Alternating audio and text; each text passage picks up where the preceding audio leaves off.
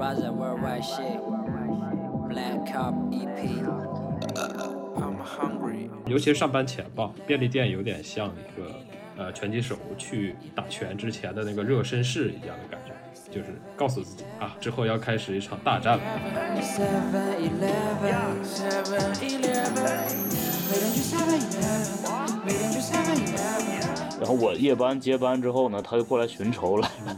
他刚开始借酒劲儿，他挺生气的，他把那个刀扎在我们那个收银台上了，然后又拿刀对着我就是比划。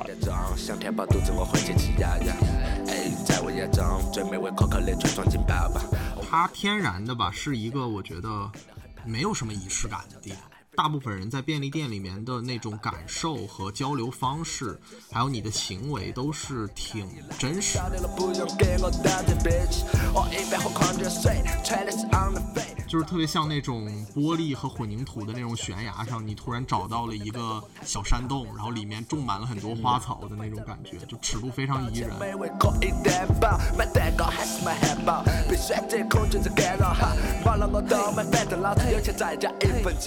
美味可以点饱，买蛋糕还是买汉堡？被选择恐惧症干扰哈，忘了我都买，反正老子有钱再加一份坚强。7-Eleven 7-Eleven 7-Eleven 7-Eleven 7-Eleven 7-Eleven 欢迎你的在场与证明，我是宇豪。我是丁哥，国庆节大家都去哪儿玩了？今儿哥你出去了吗？我没有，我基本就是呃龟缩于家中吧，啊，龟 龟缩可能。哦，反正国庆应该很多朋友们都出去玩了嘛。但是咱们今天聊的这个场所啊，估计大家不管去哪儿玩，去哪个城市，应该都能碰得到、用得着。啊，咱们今天聊的场所是这个便利店，对吧？今天除了我跟今儿哥呢，我们还找来了一位这个江湖上的便利店专家吧，南哥。神秘嘉宾，啊对对对，南哥，嗯南哥据说他不仅在这个国内当过便利店的店员哈，然后还这个远赴澳大利亚帮人传过便利店，所以说南哥也可以说是这个便利店领域的这个老牌 OG 了。那南哥跟大家打个招呼呗，介绍一下自己。大家好，大家好，我啊，我我我是一个画画的，啊然后我因为呃收入不稳定，所以打了很多种工，然后也也也跨过国，所以就是呃看着好像是挺丰富的啊，但是其实就是打工仔呃被虐而已，就是嗯，现代艺术家的现状，对，跨过国可还行，感觉是个企业。我回国感觉到更更加被虐的严重了，就是。行，挺好的。我们就是需要这种呃生活观察家、体验派的来跟我们一块儿分享分享，对吧？对，而且我们这个真的很需要，呃，从业者的这个视角。对，没错没错。所以今天请南哥来，我们也是很荣幸吧。哈哈，欢迎南哥，欢迎南哥。打工仔有有机会说话了，就是。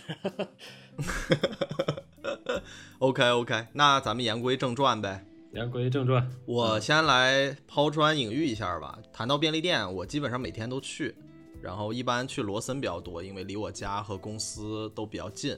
然后我也比较喜欢去罗森吃关东煮，然后或者买点饭团什么的解决早饭。那先问问两位吧，就是说去平常去便利店频次多不多？我基本的话也是天天都去啊，因为这个东西确实太生活化了。上尤其是上班前吧，便利店有点像一个呃拳击手去去打拳之前的那个热身室一样的感觉，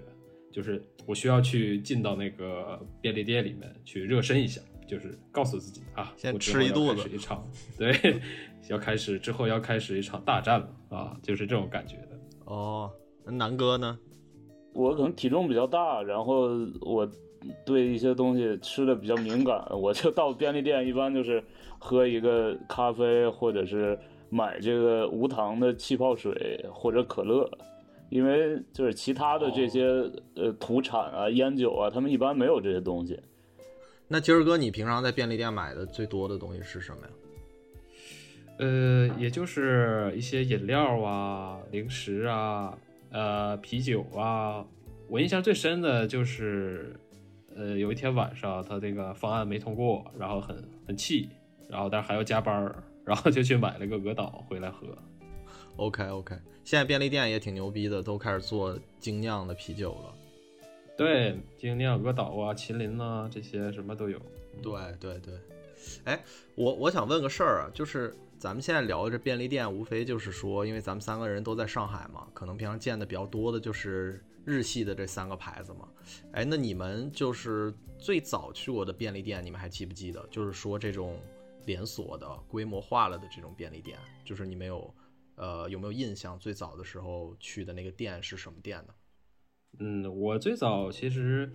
呃，因为我家那边东北啊，其实便利店文化发展的起步比较晚嘛。呃，我高中的时候也是计数字嘛，然后基本就是学校里面的那个便利店，然后到大学其实才刚接触到那种传统的连锁的便利店。第一个我记得印象中是叫是喜事多啊，我对它那个 logo 特别有印象，一个大大西红柿，我记得是红色的。大番茄啊，大番茄，对。然后第一反应其实就是感觉比较干净整洁，就是跟之前的那种啊小卖店儿真的有很很大区别。因为传统小卖铺可能堆的那个货特别乱，呃，一打啤酒就直接扔地上了，你都过都过不去的那种感觉。对，然后然后后来发现，哎呀，真干净啊，感觉买了都买的东西也变得干净了起来。对，在南方就是高端是吧？啊，南哥呢？我十年以前在北京上上学的时候，可能是，就是那个时候北京便利店叫什么好邻居啊什么之类，反正我觉得挺土的名。对，没错。那个时候我我比较特殊，我那时候也是谈恋爱，然后，呃，我我们那时候叫北北京高校里的异地恋，因为我们那个我们学校在郊区六环外，然后我我当时我对象呢，他在在这个五道口，就是大概四环嘛。有时候跟他约会，我就回不去了，然后我就找找个地方落脚，因为那时候二十四小时营业的，也就是比如说麦当劳啊，就便利店，哦、要不就网吧。相当于南哥，你这个是直接当店住了是吗？啊便利店。是，然后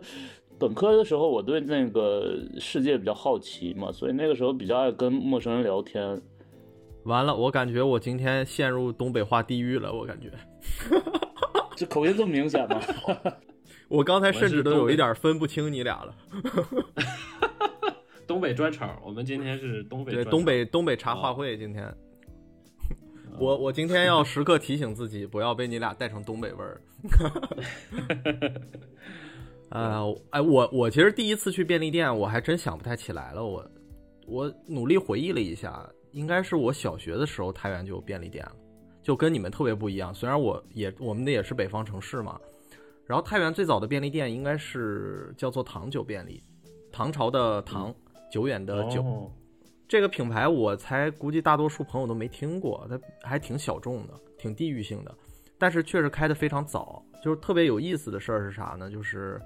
呃，因为我回回溯不起来我最早去便利店是什么时候了，所以我就去查了一下。然后我才知道，糖酒竟然号称是中国本土便利店的鼻祖，哇，知道吗？咱都没听过，你这你这有有年代感。对，这个给我冲击特别大。嗯、山西，我们山西除了这个煤炭出口量，也有别的东西能排进全国 top 三了，你知道吗？对，这个也很给我很大的冲冲击，这个 对吧？完全没想到，连我自己一个太土生土长的太原人，我都没想到这个事儿。太原在我心中突然就时髦起来了。很神奇，这个事儿很神奇。没事，一会儿介绍一下那个，你们会大吃一惊的，非常时髦，赶超世界大量国际化大都市，你知道吗？哎，那既然说到这块儿了，咱们就呃热热身，差不多咱上一下咱们的传统异能呗，就是理理这个便利店是怎么来的，然后又是怎么发展成今天这个样子的。对，开始了小科普的环节。对，对来点小科普。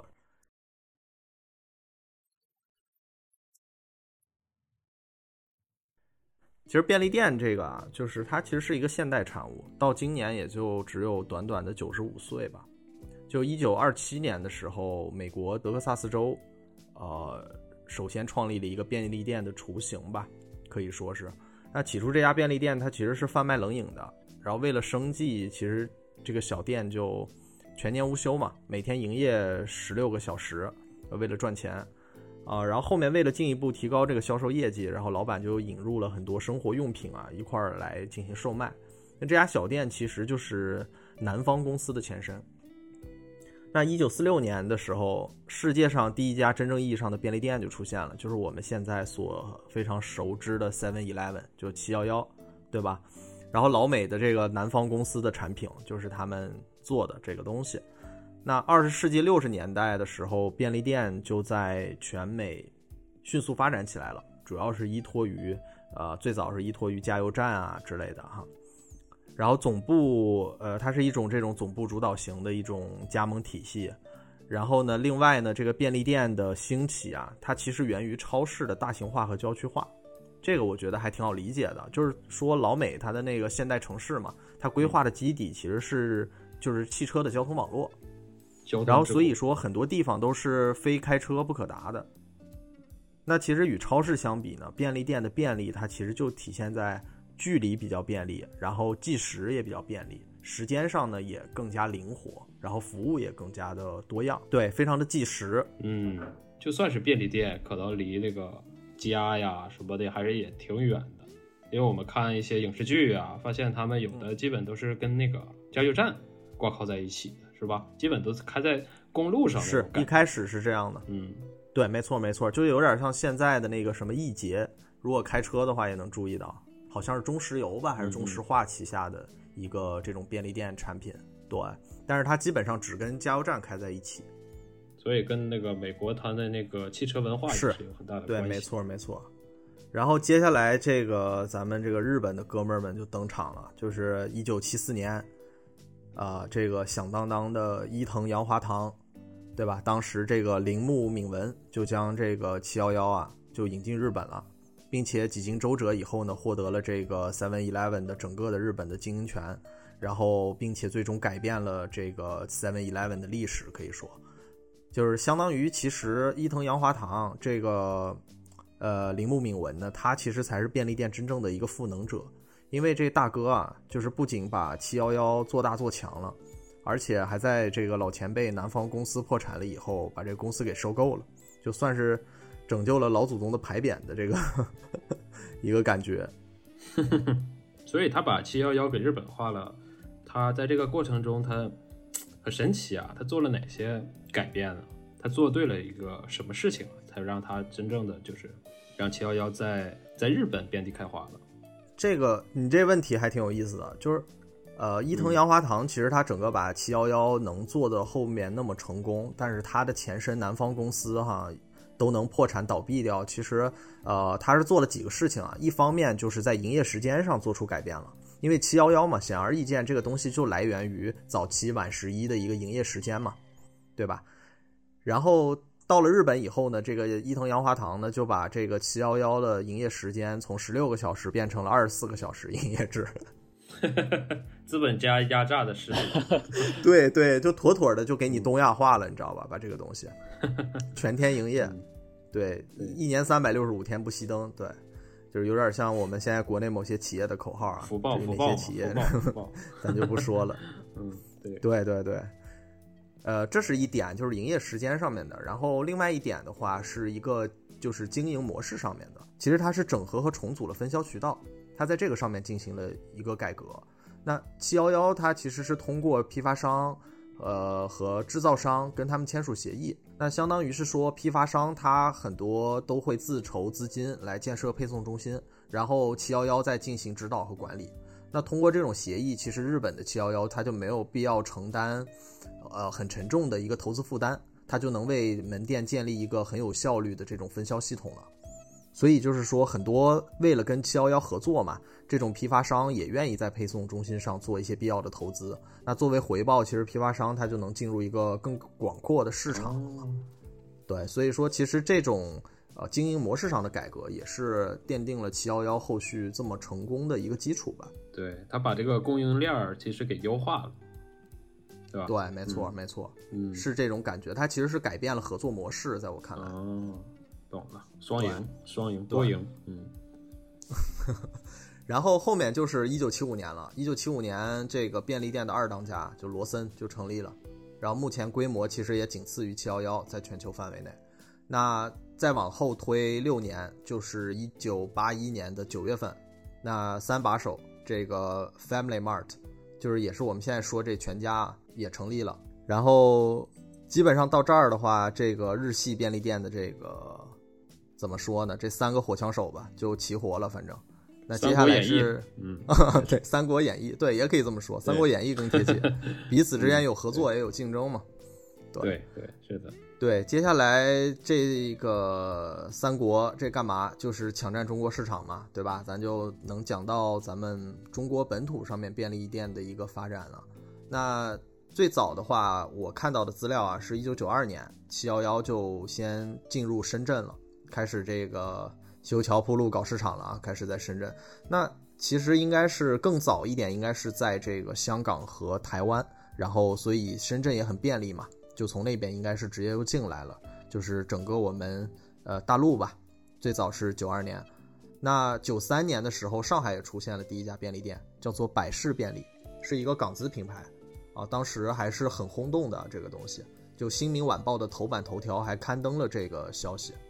哦，然后呢，除了外资以后呢，这个当时的一些粮油系统啊，也开始。就是有模有样的开始学这个便利店的这种模式嘛，就从这个粮油店改建，然后开始这个发展起这种便利店的系统。就比如说九六年的时候，啊，上海牛奶公司就开设了可迪便利店，我们现在在上海还能见到啊，有时候虽然说已经不是特别多了，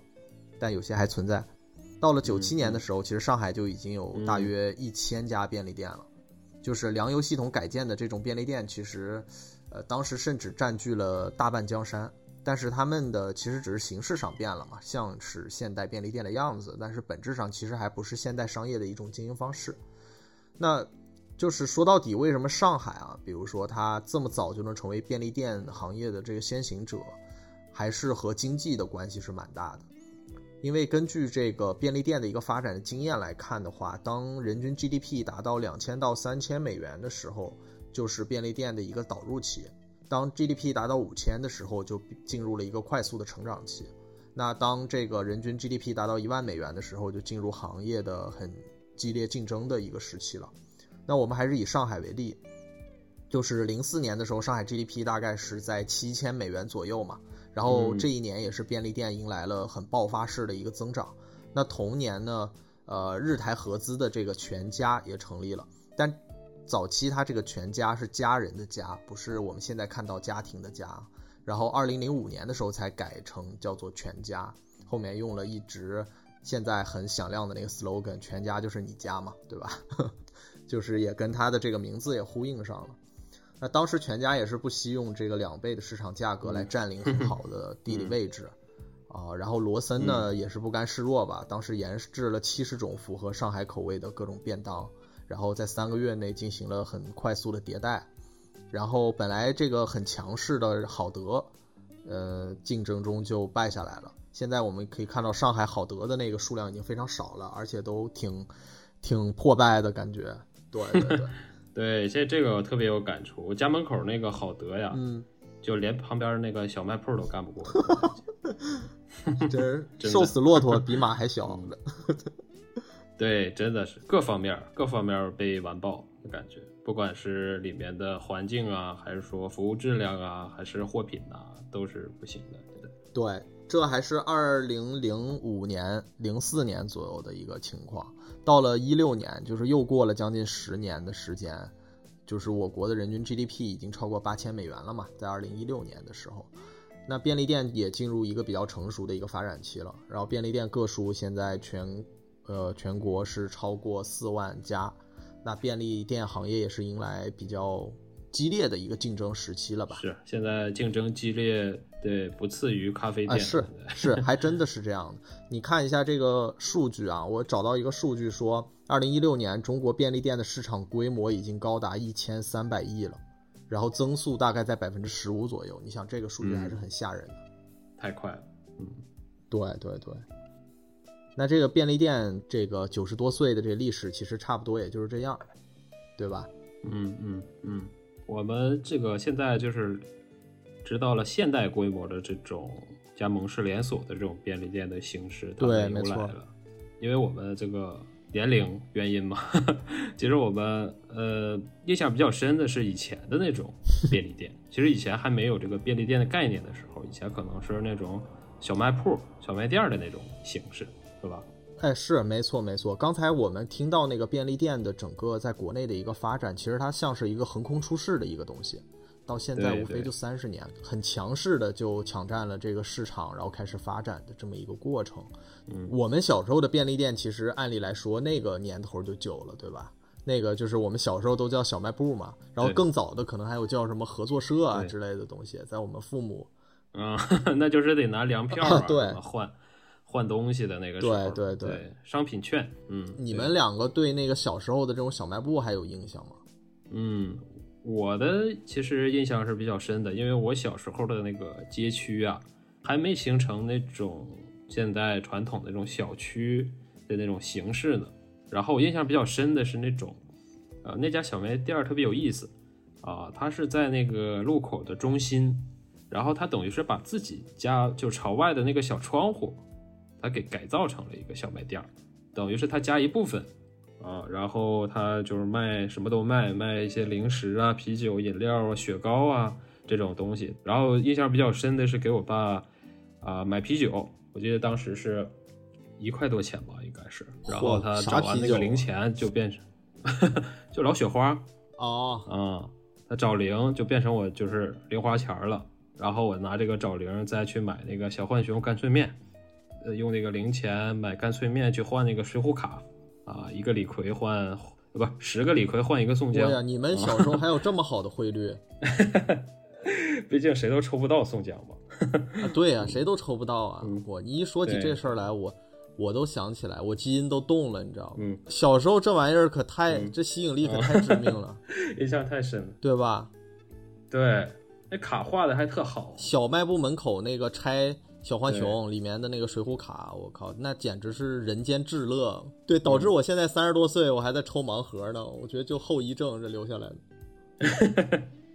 对对对，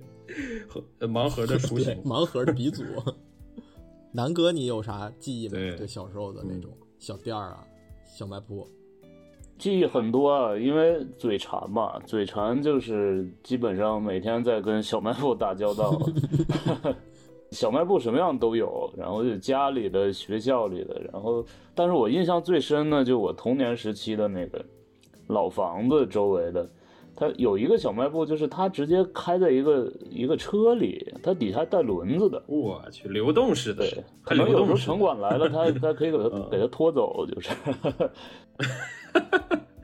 呃现在想起来那个景象挺奇幻的，然后就是一个像一个就像一个车一样的一个东西，然后那那个老板呢，他住在里面，他他躺在里面有一张床，然后、哦，有点像老美那种拖车的感觉。对他躺在那床上，然后呃空间也很小，然后所有的呃小卖部要卖的零食啊，呃啤酒啊，各种饮料，还有什么有一些日用品啊，他就他也不知道怎么怎么都塞在那个车里，就是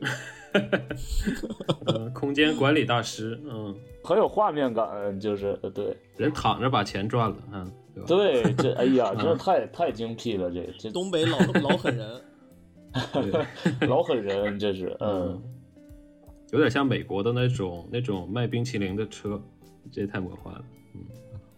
还是挺酷的，还是挺酷的，我觉得。呃，挺酷的，有一种那种废土的或者很颓废的那种感觉，就 是疯狂麦克斯老老东北工业城东北还是比较魔幻。，对对对对，挺屌的。哎，那你们后面就是长大一点，比如说上了高中啊或者大学的时候，对那个便利店有印象吗？那个时候好像我感觉小卖部就很少了，是吧？基本上就是很多，不管是本土品牌也好，还是那种连锁品牌也好，好像很多便利店就出来了，或者叫小超市之类的，对吧？对我大学时候那个宿舍楼底下就是一个那个那种小超市啊，里面啥都卖啊，然后我们直接晚上下楼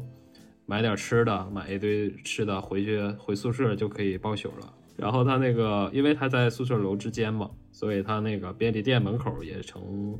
那个对 social 圣地了。因为在那个门口经常能碰到熟人嘛，或者是别的专业同个系的呀，啊，就是碰着了能就是拎着东西就在那个门口 就能唠呃唠一阵儿啊。对跨系别活动中心，对吧？跨系别交友中心。对对，我比较深的印象，我年轻的时候，因为咱们刚才说过嘛，太原其实很早就有那个便利店了，其实大家还都挺习惯在便利店买点东西的。然后我的印象啊，就是如果在太原，就是我上大学之前，就是高中那几年吧，然后开始跟朋友们喝酒啊什么的。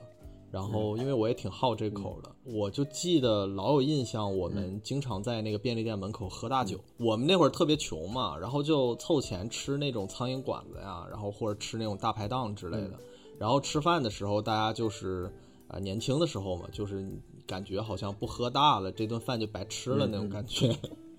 就你现在也年轻，你别老说年轻。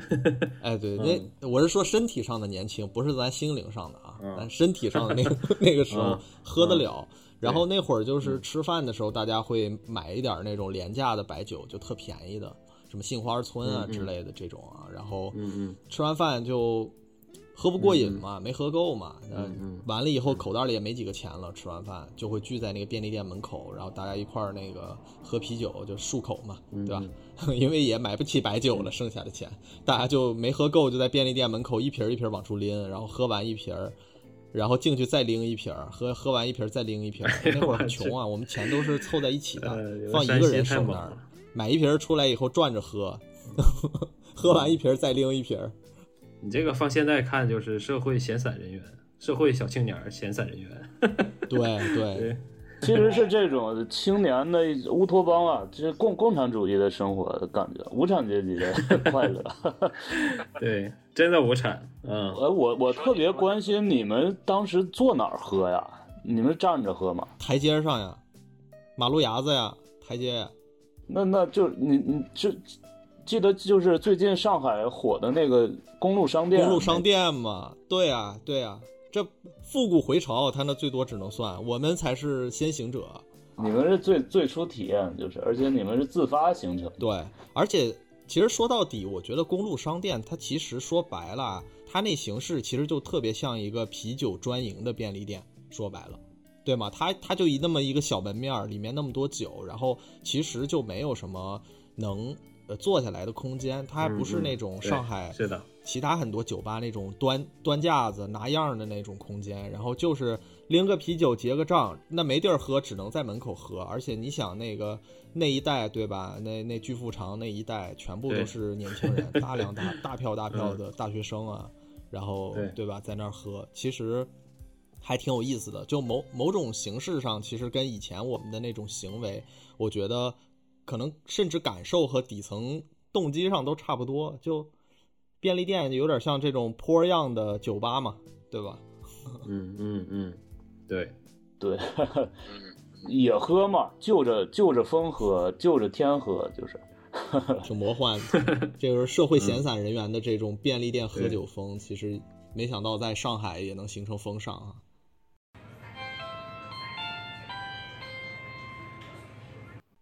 哎，那我们说到这儿的话，要不然我们干脆就就着说说，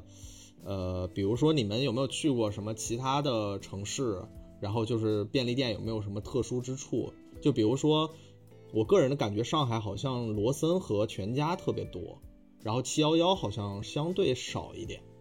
对，七幺幺少一点。但是从我从我查到的资料来看，上海是全中国便利店最多的，就是有六千家，你知道吗？嗯，就每三千七百个人就拥有一个便利店。嗯，对，上海它是一个特别适合就是行走的一个城市，我觉得，对，它有天然适合便利店的这个温床，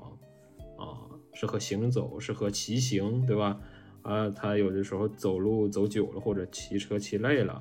它有点像一个，就像一个加油站，其实。对于行人和骑行者来说，对上海其实保留的老城区的这种城市肌理还是比较多一点的。相比较北京啊、深圳呐一些大城市来讲，可能上海的这种整体的城市氛围吧，好像也挺适合这种便利店生长的，对吧？毕竟那个没有买卖就没有上海嘛，对吧？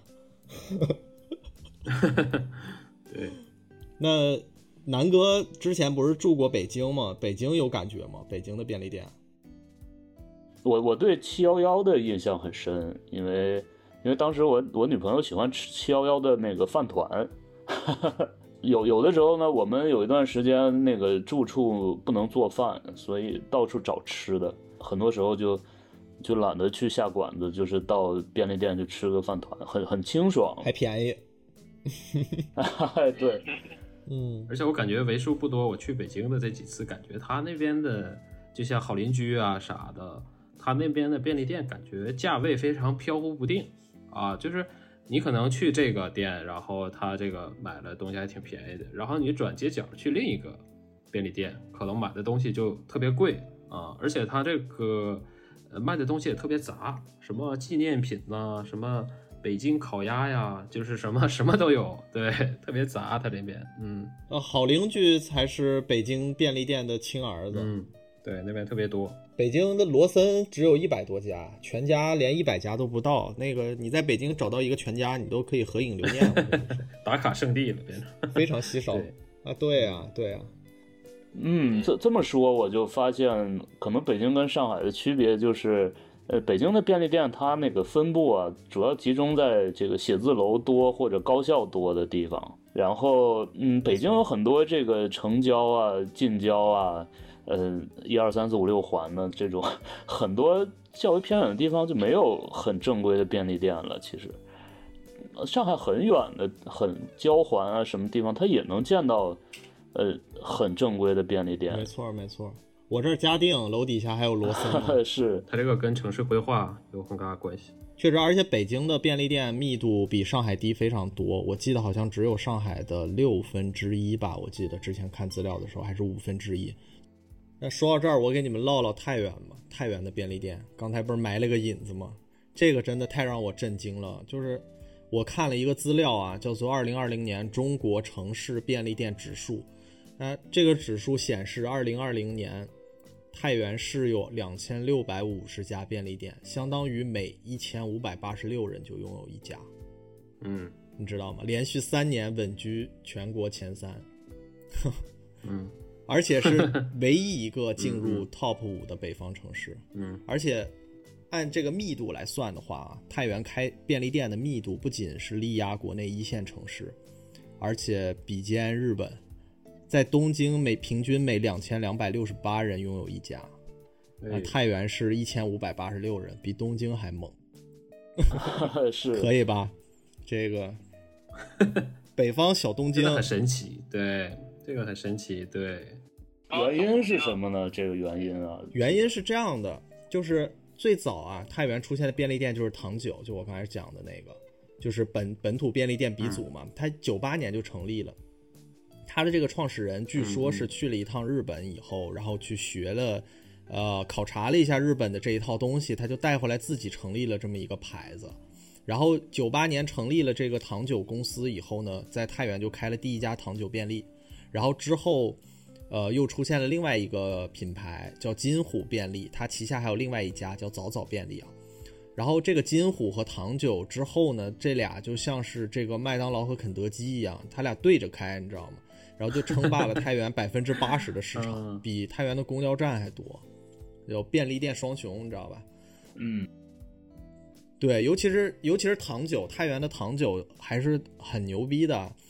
它你不仅能买那个生活必需品，然后吃便当，然后你能缴话费，然后能缴电力呀、煤气呀、热力呀、有线、自来水这些都可以缴，而且你能买到那个什么首饰啊、鲜花呀，还有一些小的家用电器，然后店内还能就哎是打印、传真，然后这个热水也都是免费的，你都是可以免费接的。然后热热饭、借伞代收快递、衣物干洗、这是小超市啊宠物带溜，就是都有，这真是便利对呀。懂吧？市民服务中心了，我感觉已经是、对对，太全了卖的，是二零二零年啊，就是七幺幺的那个中国董事长叫做这个内田慎治，还有罗森的中国总裁，啊、三三宅世修，然后都表示糖酒是他们最认可并且充满敬意的中国本土便利店品牌之一。哎呦哎呦，啊，得到得到这个大佬的认可了，嗯你知道吧？背书。对呀得到祖师爷的认可，对呀、对就没想到太原竟然是一个便利店的 便利店这么密集的一个国际领先城市，我都超越东京了，还要啥自行车？你这还来什么上海？直接回太原吧。对，加盟几个，加盟几个店。嗨，要早知道这事儿，我也是这两天才知道的，好吗？早知道这事儿，我也加盟两个算了，对呀、还奋斗啥呢？在上海，我哎呀，我去！那国内的你们还有想说的城市吗？就或者感触比较深的？国内的话，其实沈阳的便利店，其实就像我说的，它一般都是呃社区的那个中心去建成的，它更多的是一种呃社交，它维维系着一个社区的一个关系啊，是一个就是人情往来的一个枢纽啊，它一般认识小区里所有的人，跟那个店主唠嗑啊，唠半天啊，唠唠近况啊，唠唠家常啊这种东西。哦，对，我突然想起一个还挺有特点的，就广州，你知道吗？广州人叫七呃七幺幺嗯，叫做七仔，因为那哦个广州是七幺幺的天下，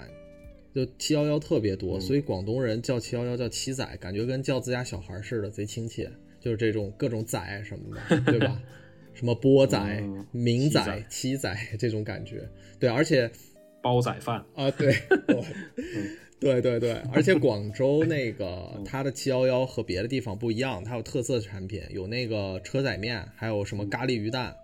哎呦，这东西其他地方好像还没有。对对对，当特别特别舒服，据说。当然我我也没吃。嗯，这个这个沈阳可以借鉴一下啊，可以在这个卖卖烤冷面，对吧？七幺幺先进沈阳再说吧，大哥。对这干不过本土小卖部的，在沈阳。对，现现在本土小卖部推广一下。嗯也是。哎，那那咱们国内的这些说了老半天，就国外的你们有感觉没？就毕竟咱们三个都是还算也算是天南地北都跑过的嘛。就国外你们有没有嗯印象特深刻的？对，咱们仨应该都是意大利圈的。对我们印象比较深的，可能就是那个国外的那个、呃小店综合体大坝口，Tobacco T 店，然后对大坝口，它它很多都是跟很多类型其他的需求是一个综合体的那种形式存在的。是它那个烟草啊，还有糖，有的跟糖，还有文具啊，什么老虎机呀、这些东西都能结合在一起。是刮刮乐，对，所以你经常能看到一个一个小朋友进到一个烟店去买个糖果，然后出来的这种情况啊，特别有意思。对而且意大利很多 T 店还卖那个旅游纪念品，啊，就我对对对对，还挺逗的，还卖什么明信片儿啊，然后卖各种什么小摆件儿之类的。是，对，而且国外它那个就是自动售货机特别发达啊，所以说啊也取代了一定便利店的那个地位了。是我感觉广义上来说，我感觉塔巴口就 T 店还是挺保守的。你要说它真算便利店吗？我觉得好像也还算不上哈，更像是咱们说的那种小时候的小卖部或者是小超市的那种形态。它其实没有形成一个便利的便利店的一种呃整体的一个，比如说它的这种系统性啊、加盟制啊，然后呃标准化呀，这不是连锁的，嗯对，不是连锁的，都是业主自发的，都是自经营的。而且我觉得最重要的便利店就是要便利嘛。如果说你按照咱们刚才说的那个伊藤洋华堂确立起来的那个二十四小时营业制，咱不说二十四小时，咱就说七幺幺最最早的这个南方公司这七幺幺十六个小时营业时间。呃，意大利那提店完全不够吧？我感觉意大利那提店老牛逼了，那些老板都就我有一次去买烟，那六点钟他们那边准时下班，我五点五十五过去以后要盐，他已经不卖我了，他就看着我，我说你给我拿一包呗，他说下班了，明天吧，真的牛逼还，还十六个小时呢，他他十个小时他都坚持不下来，我感觉。那那你这么这么说的话，其实这个真正的意大利的便利店就是华人超市啊，那中超啊，，这个点有意思。对，嗯，中国人超市恨不得不打烊啊，全年无休对。对对，要不然意大利那协嗯商业协会老干他们呢。对对，但是其实你知道这个真正的原因是什么吗？就是有这个刘德的同学，然后来意大利找我玩儿，然后他他们是学法律的嘛，看了一下这个刘德华，嗯，什么玩意儿？他他说，其实这个这个问题在于他们那儿的这个劳动法的问题，就是他们其实劳工晚上是不能不能劳动的，这八小时之外是他们很难通过这个法律让让这种员工上班在晚上，主要是员哦，工也会罢工的。哦对对对，对，呃雇主呢肯定是希望呃雇上这样的员工，然后让他们通宵彻夜的干，对吧？然后但是。呃，就是可能有工会啊抵制这个东西，然后这个东西我印象特深，因为我我记得一五年底应该是就米兰刚有二十四小时的家乐福，还是因为为这个家乐福的二十四小时专门修改了这个工商的法律和条令的。哦，对，就是很多人抵制这个呃二十四小时这个上班确班实，确实。南哥刚才这一番论述，显得好像我们没有劳动法似的，咱也有劳动法。我跟你说，九九六是犯法的。这段掐了别播。就是把南哥架上去，自由斗士。嗯，对，哎，其实我印象最深的，你们说的都是意大利嘛？我其实想到的哈，就是真的讲过来是便利店的。整个欧洲，我印象最深的是北欧，呃，丹麦、挪威、瑞典、芬兰这几个国家，他们的七幺幺，因为我去那边玩过嘛。但他们那边的七幺幺啊，真是救了我的命啊！对对对，我一八年去北欧玩的时候还挺震惊的，就我呃，我先是去的哥本哈根嘛，我一到了哥本哈根以后，我发现那七幺幺啊，在整个这北欧四国转下来以后，跟这伴儿一样多，非常密集。嗯，对他们基本上七幺幺感觉抢占了整个这个北欧的所有便利店市场，而且，呃，因为北欧整体上人口密度很低嘛，而且气候的原因吧，就是呃，街道上面的活动肯定不会像南欧或者咱们国内这么热闹，所以街道上那种类似的那种杂货店呐、咖啡店啊这种小商业，就是从数量还是有密度上来讲，其实都非常低。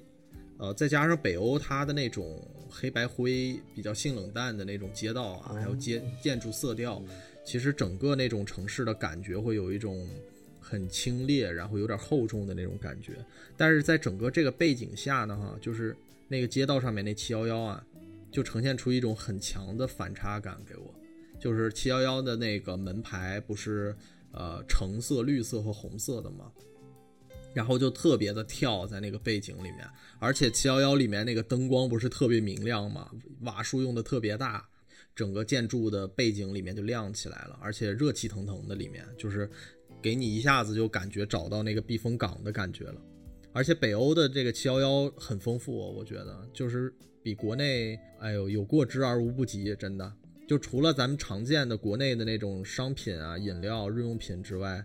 啊、我我第一次见到那个七幺幺里面有那么全的那个面包柜台和那种面包店似的，然后还有那个自助的那个咖啡机呀、然后果汁机呀、牛奶机什么的，就甚至有一片区域你可以自助下单，加那个各种麦片什么的。啊、还还有一个柜台卖的是那个就北欧的王牌食品热狗，有点类似于 Subway 那个，它都是现烤现做的，然后热热乎乎的那种，就就因为在北欧嘛，餐厅价格太高，就我很多顿都是在七幺幺吃热狗续的命，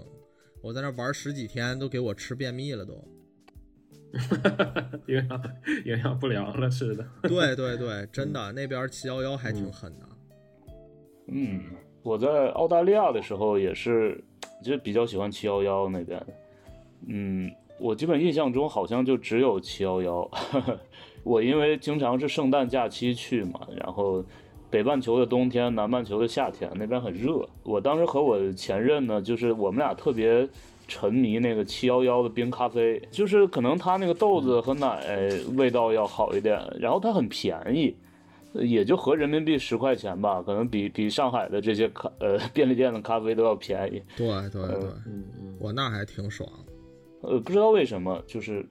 呃不知道它那个咖那个豆子里面有什么神奇的东西，就很迷恋那个东西。那还能是啥呀，南哥？那不就咖啡因吗？那 咖啡因咖啡因中毒。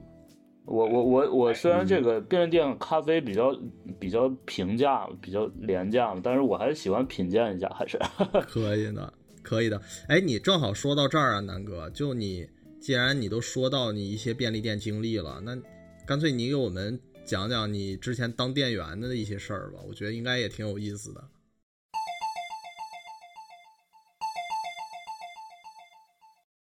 呃，呃，我我我那个便利店比较特殊了，那便利店是连锁的吗？还是？是是连锁的，就是一个有着几千家门店的那种，哦哦，就是它管理也是很很正规，就看起来很正规的那种，然后完全是日式的管理和所有的流程都是按照七幺幺来的。哦，就我上班的这个店，它那个位置很特别，就是很有意思，因为马路对面是一个夜总会，大概有有四层楼，上百个包房嘛，就很大。，那娱乐城了呢？对对，金碧辉煌的。然后它那个便利店，我们后面背靠着一个城中村，我们那里外号叫那个小香港，就是 就是里面什么都有，就是你你能想到的一切 在里面。然后是晚上都是通宵。呃不夜城，然后那个城中村呢，它是就所有的外来的呃打工的都在里面租房子嘛，呃，就是这么一个位置的一个便利店。那肯定会有很多有意思的事儿。嗯，嗯嗯，呃，这各色人等吧，然后尤其是夜间吧，白天还是很平淡的，还是，呃，但是我上着上着呢，我就嗯。变成夜班了，干着干着不自觉的你就干成那个最累的那个活儿就归我了，就是，嗯。啊，是是是，然后这个，哎呦，夜间太丰富了，你想这个夜总会对面嘛，它就是靠呃 夜间来来支撑的夜间经济。然后呃所有住在城中村的这些打工的人，他们半夜下班都要经过这里，都要买点东西。那有没有碰到特难缠的那种顾客，或者特特离谱的事儿啊？太多了，就是我就一打工的嘛，然后我就在那混混，呃但是呢，就是其实最受不了的就是就是晚上喝多的，就那种酒鬼在店里闹，闹，其实倒是还在其次，就就怕他不给钱，就是店员店员最怕的就是不给钱，自己还得掏腰包给他补上，因为每天要对账的嘛。我以为他喝糊涂了，直接就把钱包都钱的钱全给你了啊。呵，现在问问问题就是在这儿。我觉得要是过去呢，大家都揣现金的话，就这种情况特多，动不动就几百块钱给你拍那儿了。然后现在都是这个电子支付啊，啊，他都看不清码了，扫码，他打不开微信了。哎，我微信在哪儿？打不开了，这个密码摁半天都是 看手机都是重影的，对，就是这种情况扫码，大哥说你把我这胳膊卸了吧，就抵抵这抵这钱了。对，且就是很可怕的一点，就是那个 KTV 嘛，然后那个有一些那个大哥啊，保就是是 KTV 这个气氛的催化嘛，大家都爱豪爽一把。嗯晚上进来买烟呐、什么的，就照中华呀什么这些九五啊这些冬虫夏草，这就招呼。嗯你招呼完好几盒之后，你手机一刷，然后你没刷上，哎，这麻烦了。嗯，呃，这种情况扫脸支付就很正很必要。对啊、这个大哥前前呼后拥的，然后哥几个醉醺醺的进来了，点了一堆好烟，然后这个便利店的网络有延迟就是他当时支付完了，可能你嗯几十秒之内，你这边不知道他支付成功了没有。哦这样，对我经常碰到。大哥揣着好烟就走了然后嗯有时候我就追出去啊，你几百块钱烟给我揣走了，我干不干？人家带着小弟呢，人家到时候脸上没面儿，说这我这这么多小弟，还能差你这几包烟钱呢？太社会了，然后还有，其实我我觉得最难缠的一个人就是，嗯，说客气点，就是古惑仔吧，老老古惑仔，老老炮儿吧，啊就，是、老炮儿老炮儿，啊，冯小刚进来了啊，冯小刚进来了，嗯。对那种、就是后面那种城中村成长起来的，然后他一直都是这个一辈子打架斗殴，然后嗯。他大概到了将近五十岁的时候，就是现在，老 gangster，嗯，对，很不得志吧，然后又又觉得很怀念他自己的那个那个风云岁月辉，煌岁月，对，对，然后特特逗，哎，穿着一个那个紧身的一个黑色的衬衫，然后呃浑身都是纹身，对，豆豆鞋、紧身裤，带亮片儿的那种，金链子、金表，但是一看这脸呢，基本上就是五十岁了吧，嗯，他有一回就是他经常借酒闹事，然后周围的店他都会骚扰，有一回他就带着刀过来。嗯，因为我我是夜班嘛，我夜班，我之前白班的那个，我之前工友，呃，因为看见他拿刀进店里，就给报警了，嗯让让让这个大哥，让这让这个老古惑仔很不爽，然后他就，然后我夜班接班之后呢，他就过来寻仇来了，那你得跟他说呀，你等你等白天再来，轮完班了再来，不是我呀，上回那人儿。哎呦，这大哥他也喝 喝了酒了，然后他什么都不认，然后然后周围的这个店家一直在报警嘛，呃，一直在报警，然后警察就一直来，然后一直来，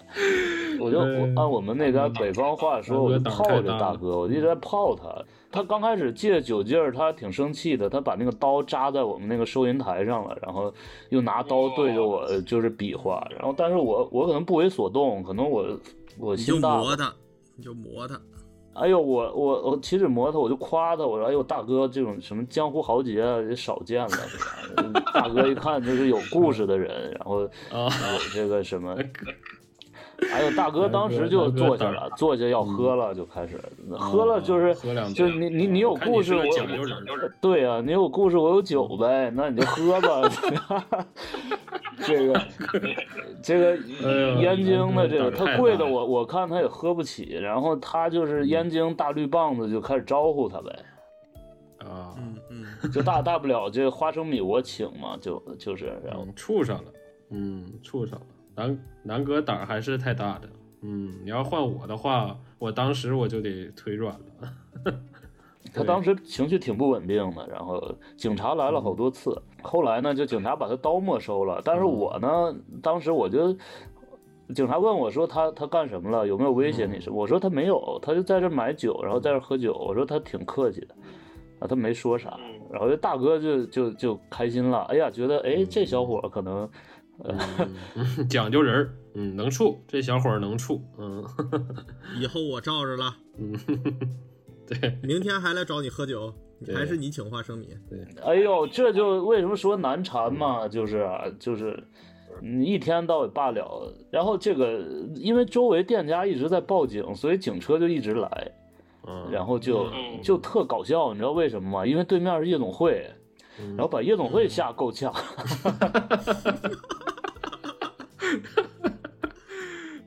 他们一会儿就派过来一个人问我，哎，怎么回事？警察是不是蹲我们？就把夜总会搞得特紧张。你跟他说，你跟他说这消息一条五十块钱，啊，那幕小我当时顾不上啊，因为这大哥坐我旁边是喝呢，搁这儿，我去，那太吓人了。我我也陪大哥聊天儿，我也夸大哥的这个往事啊。大哥把他从那个估计从三岁开始一直到现在的往事全给我讲了，然后，哎呀，哎呀，这个南哥瞬间把我们节目变成了故事 FM 的感觉。对，我我 我也想不到在便利店打个工会会这样。瞬间有那个画面感了，对，画面感对对对，然后我记得有一个包房经理特逗的一个人，然后他一直被他们老板派过来打探，然后后来他就受不了了，然后他他的半夜的时候他就跟我说：“你们你们好家伙，你们比我们还厉害，我们一天晚上才来几趟警车，你这一天晚上 来了四五趟警车。”他说：“你这是不是卖白粉的？你得。” 瞬间变成了绝命毒师的感觉了。看起来只是一间平平无奇的便利店，其实它的对，背后的利益勾结，这个对，它是一个重要的枢纽。对，对，南然后这大哥喝到，天亮啊，大概喝到我接班的时候，都早晨七八点了，然后喝了大概我记得是有十四五瓶啊，就是那个大绿棒子。但是这但是大哥很讲究的，大哥很讲究的，他结账了，老炮儿都要样儿的。那这喝喝大绿棒子也得结账啊。讲究人。今儿哥，你在那个便利店有没有啥传奇的故事？南哥这故事一讲完，感觉我和宇豪的故事瞬间都黯然失色了。呃我当时印象最深的，大学的时候，然后正正好是大学毕业典礼的前一晚上，我和一朋友抢到了那个上海电影节的票，特别经典的《美国往事》，而且它是呃导演剪辑版，特别长，三个多小时，四个小时，对，四个小时。然后我们特意跑那个上海嘛，当时出来就已经很晚，大概是半夜的那个时候了啊。然后我们就估算错了时间嘛，没有赶上回去的那个高铁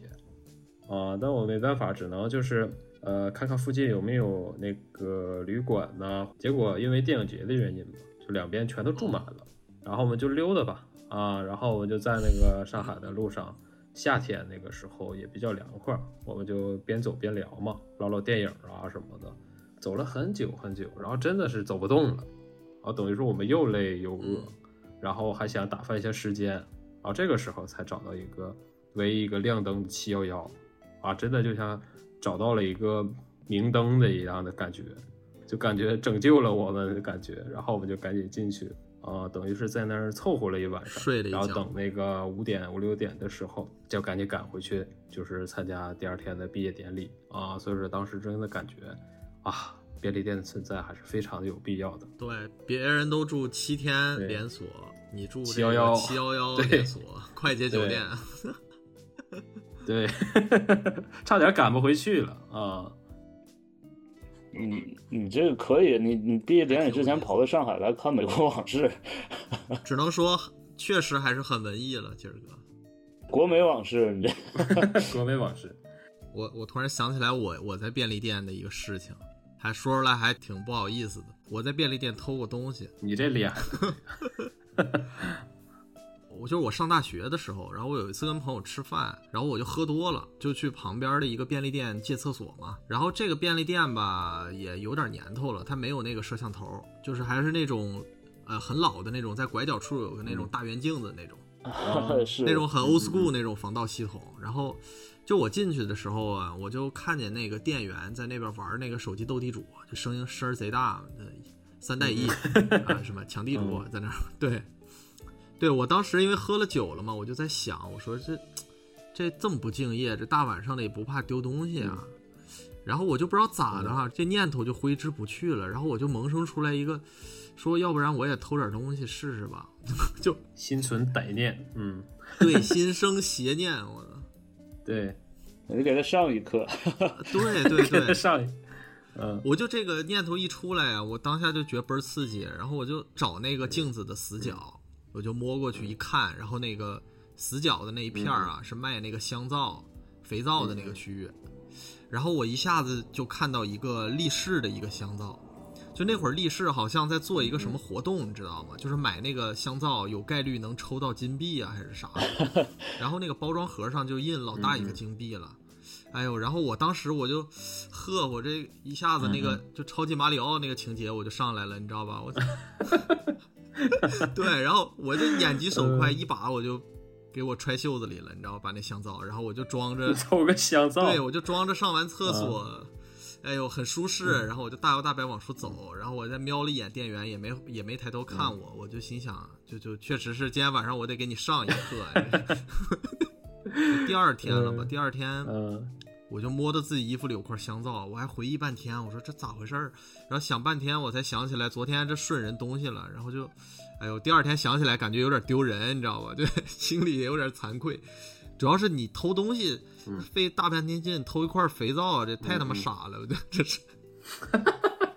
前有监狱捡肥皂，后有宇豪偷香皂。对呀、你喝多了这个无所谓。对对，我最后就是怎么弄的？我就是第二天去了看，正好是那个一个新店员嘛，估计就刚交了班儿，然后我就跟跟人说，我说，哎呀，昨天我买一东西，然后买东西那个香皂有一个香皂没结账，我就今天把钱送过来了，就反正也算有个交代嘛。哎呦，啊，我们那个店里经常就是偷那个，就顺那个中华烟的，你知道吧？什么中华冬冬虫夏草啊这种，店员亲自现身说法，哎呀妈，这大件儿啊！几百块钱一下就没了，这种。对，而而而而且我想起一个事儿，就是你们都说这个就店里监控的问题，就是其实我最震惊的就是就是现代的那个连锁的这种便利店，它的这种监控，它特别的先进，然后它它基本上能做到呃无死角，它监控所有的地方，而且它有一个它那个总部有一个总台在看所有的东西，它有一个这个哦服务器，还是联网的对，而且便利店天网。你知道最让我震惊的一个摄像头是什么呢？它有一个球形的摄像头，然后嗯特别大的一个球形摄像头，嗯它专门是盯我的，就是它专门是看店员的。哦，我我工作那个 便利店吧，它有点变态，它不让我们坐着，就是它会它会看这个，呃，不让背对着这个顾客，然后不让吸烟啊什么这些，然后他会拿一个摄像头看着，然后这个摄像头呢，它能采集到声音，啊，并且呢，他自己还会还会说话。啊，嗯，他还能传出来话，对啊，督导在那边说，比如说这边你睡觉了，督导说，哎，不要睡觉，起来，但是摄像头就开始出声了，我去，特别魔幻的一个一个管理。我操，这全景场式监狱啊！我操，对呀、啊对呀、赛博朋克的，嗯，这太赛博了，太一九八四了，这个我觉得这对，呃，机器这这我我我想不到的，因为我们这种工资这么低的活儿，这就是上上这么高的手段嘛，然后上这种军事化管理，我操，跟看犯人似的。嗨，其实就跟大厂的这大家都用钉钉，其实道理差不多，就是一种管理手段。对，大家都是系统中的人，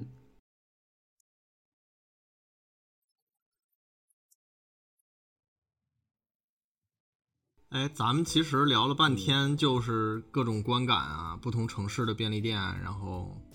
还有这个不同国家的，还有自己的一些事儿。作为顾客来讲的话，其实我感觉便利店是不是还是给人挺强的一种安全感的？这种安全感就是类似于，嗯，怎么说呢？因为便利店大部分都是开设在这个人口比较密集的一个呃情况下嘛，就是城市也有这种二十四小时的这种需求。就是这种便利店，它其实我觉得某种程度上好像有点像这种城市化一个尺度的标尺一样，能给这个城市很多的人，尤其是这种，比如说像刚才我们提到的，比如说打工人呐、然后这种早出晚归的人呐、或者是哪怕是这种有特殊行业的，对吧？特殊需求的人，都能给他们提供一个，嗯，怎么说呢？永远存在的一个 Plan B 吧。嗯，而且因为城市化比较高的一些城市，它它节奏非常快，它这个城市几点都有正在下班或者正在加班的打工人，他们结束了以后，他都有一个这种落脚的 Plan B，其实也是挺好、是挺温暖的一个存在。是对对对，而且这个便利店还怎么说呢？对于打工人来说，我觉得我们也都有这样的体会吧，就是它挺像打工人的这种全日制港湾的，对吧？因为我记得我有一个印象，就是有一次我加班加挺晚的，可能十二点多一点钟左右了吧，然后我们公司附近，然后有一个呃罗森，然后他在那个落地玻璃那一侧有一排长的那个桌子，就餐区嘛。然后我记得那天不知道为什么加班的人特别多，然后就有七八个人在那边就吃泡面呐、关东煮啊什么的。就是我当时从那个街面上看过去，透过那个落地窗，一个长桌子后面有七八个人在吃东西，呃，有点像打工人最后的晚餐的感觉。对，深夜食堂，真是深夜食堂。啊，你这最后的晚餐很绝啊，对对，你想要加班加的很晚，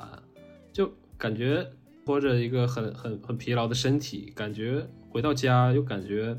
还没有结束，可能正是需要就是便利店这个重要的一个枢纽，在那儿吃个关东煮，对吧？买瓶饮料啊、就是真的是给这一天一个很好的一个结束了。而且我觉得还有很重要的就是，嗯就是呃，像我这种我有时候四处浪的这种人，而而且我经常去很多城市都是那种呃红眼航班，都是夜间半夜到一个陌生的地方。真的，如果这是一个很好的一个都市的话，它它的便利店就是我唯一的一个去处。就是它很很能落脚，而且很安全。就是哪怕我有宾馆，我可能也会先去先去便利店缓一缓吧，从飞机上下来。就就感觉很不一样。就是哎，我记得宋冬野有一首歌，他他他有一个歌词说这个城市没有一个大门向你敞开，然后但其实便利店是一个，就是你是一个漂泊的人，可能便利店是一个门，它其实它至少暂时向你敞开的，就是对。没错，没错，我觉得南哥说这点特别有感触，就是一个，嗯，我们也不能说一个好的城市吧，就是一个便利店比较多的城市吧。我觉得它好像能非常快速的拉近你和这个城市之间的一种关系。我觉得，对对对，嗯，对，是的，是吧？我觉得好像就是说，嗯，我觉得我们在便利店的某种感受，其实是还是天然会有一种。和便利店挺贴近的一个感觉，可能是便利店它这种商品啊、布置啊，包括尤其是连锁的这种呃便利店，它这种空间上的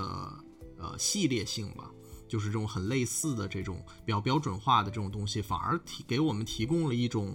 很可把握的一种感觉，一种期待吧，一种安定。这个特质就会很强的增强我们的一种熟悉感。而且会，呃，削弱我们的戒备心。我觉得其实某种程度上，哪怕是这是一个完全陌生的城市，甚至对，比如说语言都不通，或者我完全不了解，但是我到了这个城市的全家，或者到了这个城市的罗森、七幺幺，或者是哪一个连锁的便利店，其实你会发现，好像哦，这个原来跟我的城市是一样的，然后那种感觉好像一下子就拉近了，会比较安心嘛？我觉得，对对，尤其在一个陌生的环境。是对，而且我觉得就是便利店，它有一个挺有意思的地方，就是它天然的吧，是一个我觉得没有什么仪式感的地方。大部分人在便利店里面的那种感受和交流方式，还有你的行为，都是挺真实的。因为便利店本身，我个人觉得还是算一个比较便宜的一个提供生活所需的一个场所嘛。便利店，我觉得就像我。呃，之前也有说过，好像它没有设什么消费的门槛儿，它也不端什么架子，就是整体来讲，嗯，大家在这里面都会比较真实，然后选择又很多，还是算蛮平等的，就是这种感觉也会让人觉得好像便利店是一个挺放松的地方。对。对对，而且是便利店还有个重要的特质，就是它的一种亲肤感，尤其包括它的呃布置，仔细观察你会发现它。它会有一些瓷砖儿，或者一种温暖的灯光，它给你一种一种宾至如归的那种感觉。而且我们在那里能买到的东西，其实是我们即刻就能使用到的一个东西，或者是实用的东西、饮用的东西。所以说，它会给我们很强大的一种一种亲近感。而且便利店，我觉得基本上提供的几乎就是我们生活里面怎么说呢最。呃，平凡所需的一些东西，就这也特别像我刚才讲的那个 Plan B 的感觉。像南哥绝对有那种体验，你到了哪个城市，比如说突然发现自己忘了带牙刷，忘了带充电线，我马上找便利店，我就可以把它解决掉，对吧？对对，哪怕到了一个很陌生的国家，也许语言都不通。但是就是你需要的一些东西，很快就能够买到。对，我在北欧的时候，我看到七幺幺，我就一下子觉得好像那个斯德哥尔摩啊，什么这个哥本哈根，好像这城市一下就没那么高冷了。对 对，尤其是大城市里头，它的奇观太多了，大楼那种商务间儿啊，玻璃房子，对啊，太多了，它天生的就给我们一种距离感和陌生感，我们不知道里面。啊，在工作的人在干什么？他是什么样的人，对吧？但是便利店给我们一种稳定的感觉，我进去就是，呃，我需要什么，或者说我要买什么，天生的就在拉近我们的距离。就便利店很多时候，他感觉是他在那儿好像是做了一个等待的工作，就是因为他你知道他永远是 open 的嘛，尤其是这种二十四小时的，他好像就是等在那儿，你有需要的时候跟我吱一声，就是那种感觉，就是很很靠谱。对，对，对，对，就这种感觉。嗯，而且你刚才提到那点，我觉得特有意思，就是这也特别像南哥前面说过的那个问题：为什么北京的那个便利店，好像很多都是在那个，比如说商务楼啊、写字楼的下面，然后上海的很多这个便利店，它就是在那个街道上面的。然后其实这个，我我个人感觉是这样的，就是杰儿哥刚才说的那个现代化的城市或者一些建设的新区，我们都能体会到。就是有巨多的这种呃失去人尺度的这种东西，尤其是建筑，包括街道也是，就是新建的这些新城所谓的，其实它的街道都是比如说六车道、八车道，非常宽，然后周围都是那种巨大的混凝土啊、玻璃幕墙的那种大尺度的建筑。嗯，但是便利店这个东西，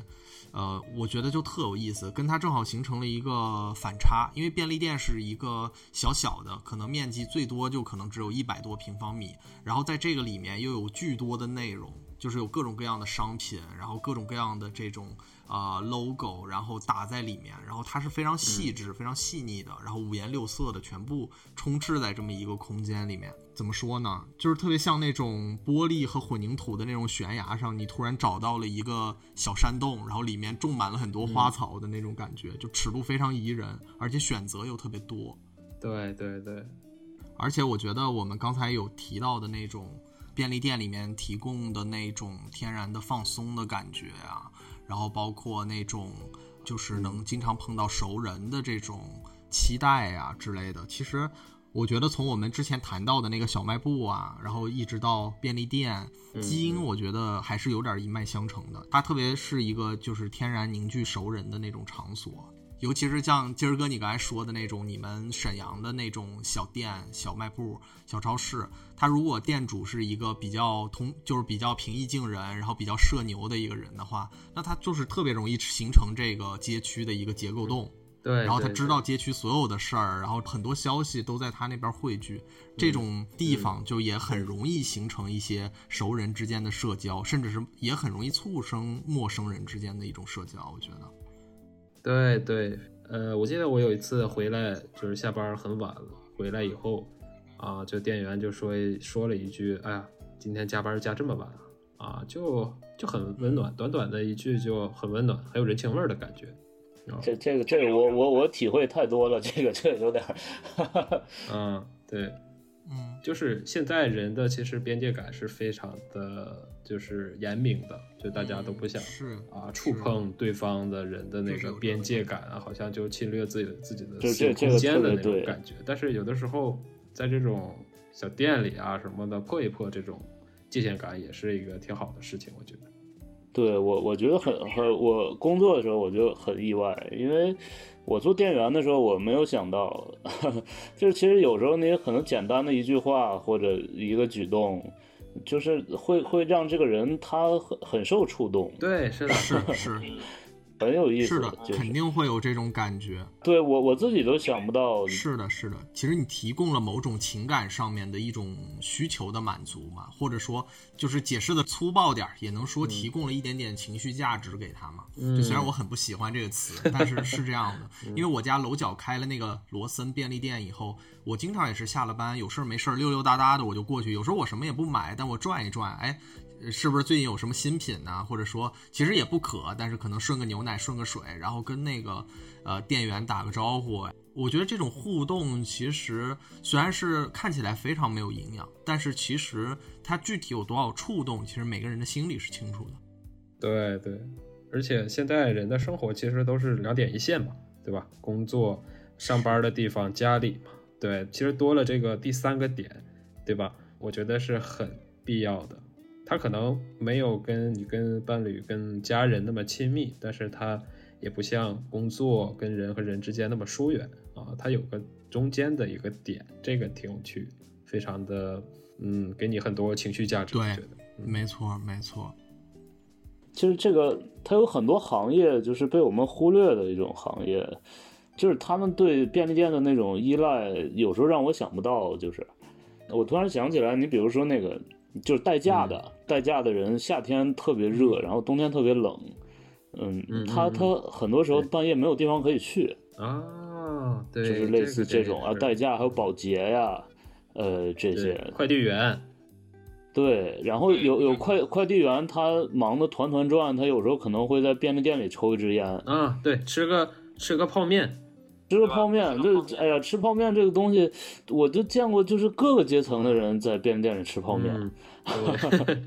连那种就是在那个 KTV 包房里可能消费了很多的那种老板，或者就是别人请他消费了很多的老板，到那种可能清洁工啊、什么农民工啊，都会到便利店里去吃泡面。对，那种烟火气让人觉得很有意思。呃，对，对很很这个舒很欣慰的一种感觉，有时候，包括我自己，后来我我自己去当消费者的时候也是，像你们说的，偶尔也会经常就是想进去转转，进去买点什么。其实其实本身可能没有那个需求，可能人在这个夜晚或者脆弱的时候，可能食物可能会带来一种安慰，然后有一个温暖的一个场所，没有敌意的一个场所。嗯，对对，而且就像刚才那个宇豪说的是，其实大家进到便利店，其实都是都是一样的人，都是平等的人，对吧？这里没有很多的消费阶级，大家都是在这里一个同样的一个目的，对吧？在这里，在这一刻，在这个场所是平等的。我想起来，比如说不知道说合不合适，比如说这个像我那便利店，就是它有很多呃 KTV 这个陪酒的这个这个小姑娘，对她有时候就是就让人觉得很复杂，就是她她可能会一天有时候会挣很多，但大多数时候挺难受的，都是要要喝很多，然后要要做很多可能伤伤害自尊心的事情，然后他他有时候会到这个便利店里去吃泡面，哎，都是一样的，都是吃泡面。喘口气儿。他也是来这个地方，这个地方其实没有那么多客户，他只要做自己就好了，对吧？他想怎么样就怎么样。他其实在这里就是一个安全的，对吧？是一个比较放松的一个场场所，对他来说也是很必要的。就是一个泡面、火腿肠，有的加一个辣条，所有的人基本上都是这个配置。共产主义了，直接给干的，众生平等了。对各个阶层、各个位置或者不同的人，其实他们来到这便利店是是是是同样的感受，其实感受是是一样的。是这这地方，我觉得便利店这个地方确实是不端架的，所以说大家其实都还挺真实、挺坦诚的。就可能那个不是一种主动的，但是可能在这个氛围里面，然后在这个地方，大家共同的需求，可能有时候真的仅仅只是为了填饱或者安慰一下自己的这个饥肠辘辘，或者是呃想想要一句问候，或者是对哪怕只是简简单单的一种生活习惯。就这种便利店，其实除了提供生活上的物质需求以外，我觉得还是被我们赋予了很多的情感需求在里面，就是会有一种别样的情愫吧。对，而且我我发现，在便利店其实是可以做自己的，有没有发现？其实你刚从个工作回来，你在工作里扮演的你想成为的那个人，其实是不一样的。但是你回到便利店，你发现你可以做自己，嗯可能就也就三五分钟，然后我再回到那个工作中，可能需要扮演一个什么什么样的人，对吧？包括像刚才南哥说的那一系列的、呃东西，其实就相、相对于我觉得星巴克每天在标榜的说自己打造的是所谓的城市第三空间，但是其实，在星巴克我们还是能感觉得到，大家还是。消费是比较贵的，然后大家在里面还是会讨论你喝的是拿铁还是冷萃嗯还是什么之类的，还是有很多人拿着笔记本在办公，然后有一种很小资的一种氛围。那其实我觉得，相比较星巴克来说，便利店更像是年轻人的这种、呃一一小块绿洲吧，更像是这种更舒服、更自在的第三城市第三空间。，对对，是的，那我觉得。咱们是不是今天也聊的差不多了？我觉得，对呃，我觉得还是把便利店的一种感觉说出来了吧。我觉得，对对，这个这个确实是的，这个确实是。呃，南哥给我们提供了很多的、呃、很多的视角，是我之前没有观察到、想到的。对，下次如果有机会的话，我们还是可以请南哥再过来聊聊其他丰富的人生经历。对行对，南哥的故事太多了。行，那要不然我们今天就到这儿呗。行，好，好嘞，嗯好嘞。那我是宇豪，我是金哥，欢迎大家的在场与证明。啊、我们下期见，哎，下期拜拜见，拜拜。拜拜。